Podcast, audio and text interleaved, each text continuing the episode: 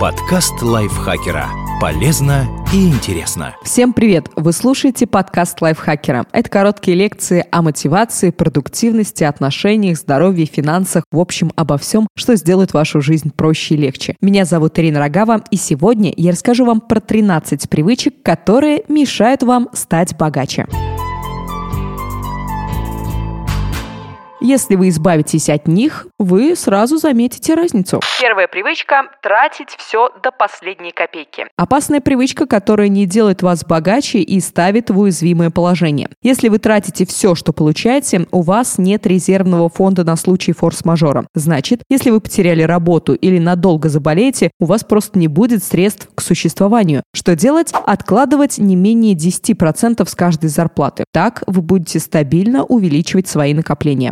Вторая привычка – хранить деньги под матрасом. Вы наслышаны о сгоревших в 90-е вкладах и считаете, что нет надежнее места для хранения денег, чем дом. Отсюда-то они никуда не денутся. И это заблуждение. Физически купюры действительно останутся на месте. Вот только из-за инфляции купить на них можно будет все меньше и меньше. В итоге ваши накопления будут таять на глазах. Что делать, если боитесь инвестировать? Хотя бы рассмотрите банковские вклады. Выбирайте крупные организации, деньги клиентов, которых которых защищены агентством по страхованию вкладов. Если с банком что-то случится, вам вернут сумму до полутора миллиона рублей. Разумеется, есть смысл выбирать вклады с процентной ставкой выше инфляции. Третья привычка – покупать больше еды, чем нужно. Это комплексная проблема. Еда не только способ обеспечить организм энергией, но и развлечение. Поэтому покупка продуктов тоже может стать разорительным мероприятием. Ради интереса как-нибудь в гипермаркете загляните в соседние тележки. У одних там будут лежать крупы, мясо, молочные продукты, овощи и фрукты. У других то же самое, но еще и чипсы, пакетики с сушеными кальмарами, несколько упаковок конфет, бутылки лимонада, колбаса и прочие продукты, которые с натяжкой можно назвать едой. Такая добавка здорово увеличивает чек, но без нее очень просто и полезно обойтись. Однако даже при сбалансированном меню можно тратить на продукты лишнее, если покупать их с избытком. В итоге срок годности кончается, содержимое холодильника портится и в мусорном ведре. Деньги потрачены впустую. Что делать? Прежде чем идти в магазин, продумывайте меню и составляйте список покупок. Не приобретайте скоропортящиеся продукты с запасом. Ограничьте бюджет на еду, которую вы покупаете для развлечения, в зависимости от ваших доходов.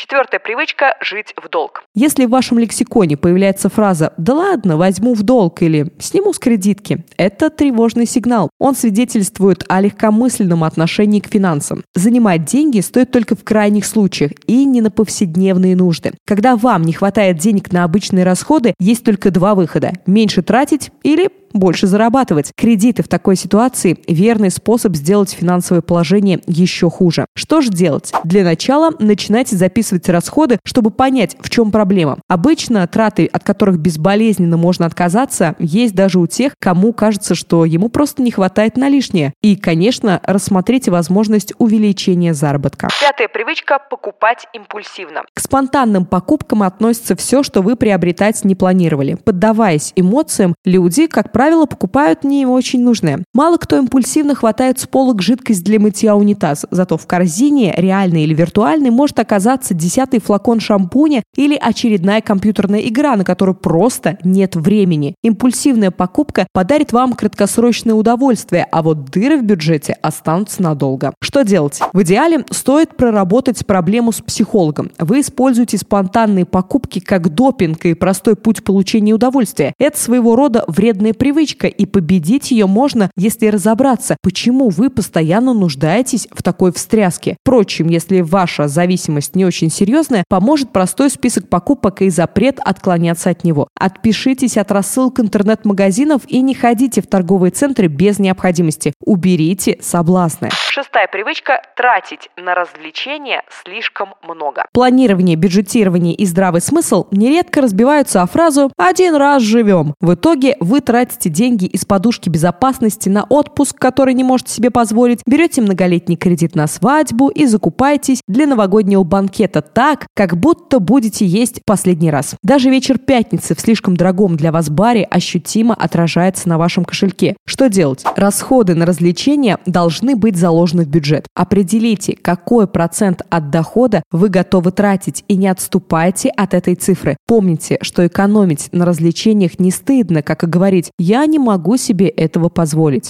Седьмая привычка – курить и выпивать. Вредные привычки бьют по здоровью и карману. В 2019 году полулитровая бутылка водки не может стоить меньше 215 рублей. Если не готовы пить самый дешевый алкоголь, траты будут значительными. С сигаретами та же история. Если человек выкуривает в день пачку стоимостью в 60 рублей, то за год он тратит впустую 21 тысячу рублей. Значительная сумма, особенно для тех, чей месячный доход не намного больше. Что делать? Бросать, курить и выпивать. Так, в перспективе можно еще сэкономить и на услугах врачей. Привычка восьмая. Иметь автомобиль без необходимости. Если ваша работа не связана с вождением, то машина не приносит деньги, а вытягивает их из вас. Страховка, техобслуживание, ремонт, бензин, парковка. Если посчитать все траты, сумма выходит приличная. И это без учета, что автомобиль ежедневно теряет в цене, и вы никогда не вернете вложенные в него деньги. В то же время жителям больших городов машина нужна не так часто. Доехать на общественном транспорте можно быстрее, а в редкие моменты, когда нужен свой автомобиль, его с успехом заменяют такси и каршеринги. Что делать? Посчитать, оправдано ли в вашем случае иметь личное авто. Привычка девятая. Позволять нарушать ваши права. Вы считаете себя человеком, который не любит скандалить, поэтому просто закрывайте глаза на нарушение своих прав. Молчите, когда вас обвешивают и обсчитывают. Делайте ремонт за свои деньги, если вас залил сосед. Не требуйте перерасчета у управляющей компании, хотя на неделю оставались без воды. Так вы не только теряете деньги, но и подкладываете свинью другим людям, ведь нарушители упиваются своей безнаказанностью. Что же делать? Не путайте доброту с пассивностью. Отстаивать свою правоту нормально, как и бороться с беззаконием.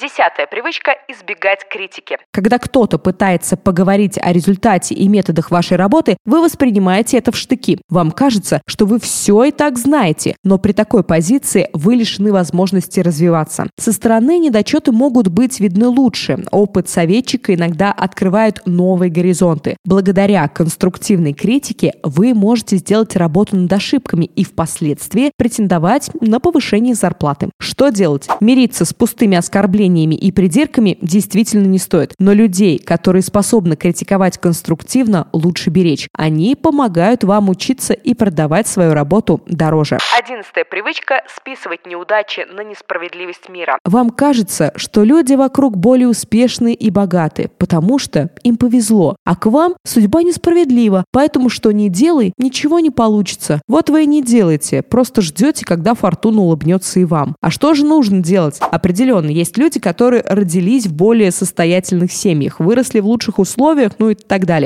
Но тратить время и силы на сравнение себя с ними – это непродуктивно. Исходите из своих реалий и думайте, как сделать вашу жизнь лучше. Двенадцатая привычка – окружать себя не теми людьми. Эта привычка логично вытекает из предыдущего пункта. Допустим, в пятницу вечером вы отправляетесь в гараж на вечеринку с обделенными судьбой товарищами, чтобы выпивать и жаловаться на несправедливость этого мира. Или вы встречаетесь с друзьями-бизнесменами, которые фонтанируют идеями и задумываетесь об открытии своего бизнеса. Какой вариант может привести вас к успеху? Что делать? Не стоит недооценивать окружение. С инициативными, заинтересованными, активными друзьями вы сможете гораздо больше. Тринадцатая привычка – недооценивать экономию. Под любыми нашими статьями про экономию рано или поздно появляется комментарий. Как вообще экономить, если у меня зарплата в 15 или 20 тысяч рублей? А потом кто-то еще добавляет, если меньше тратить, в миллионера не превратишься. И все это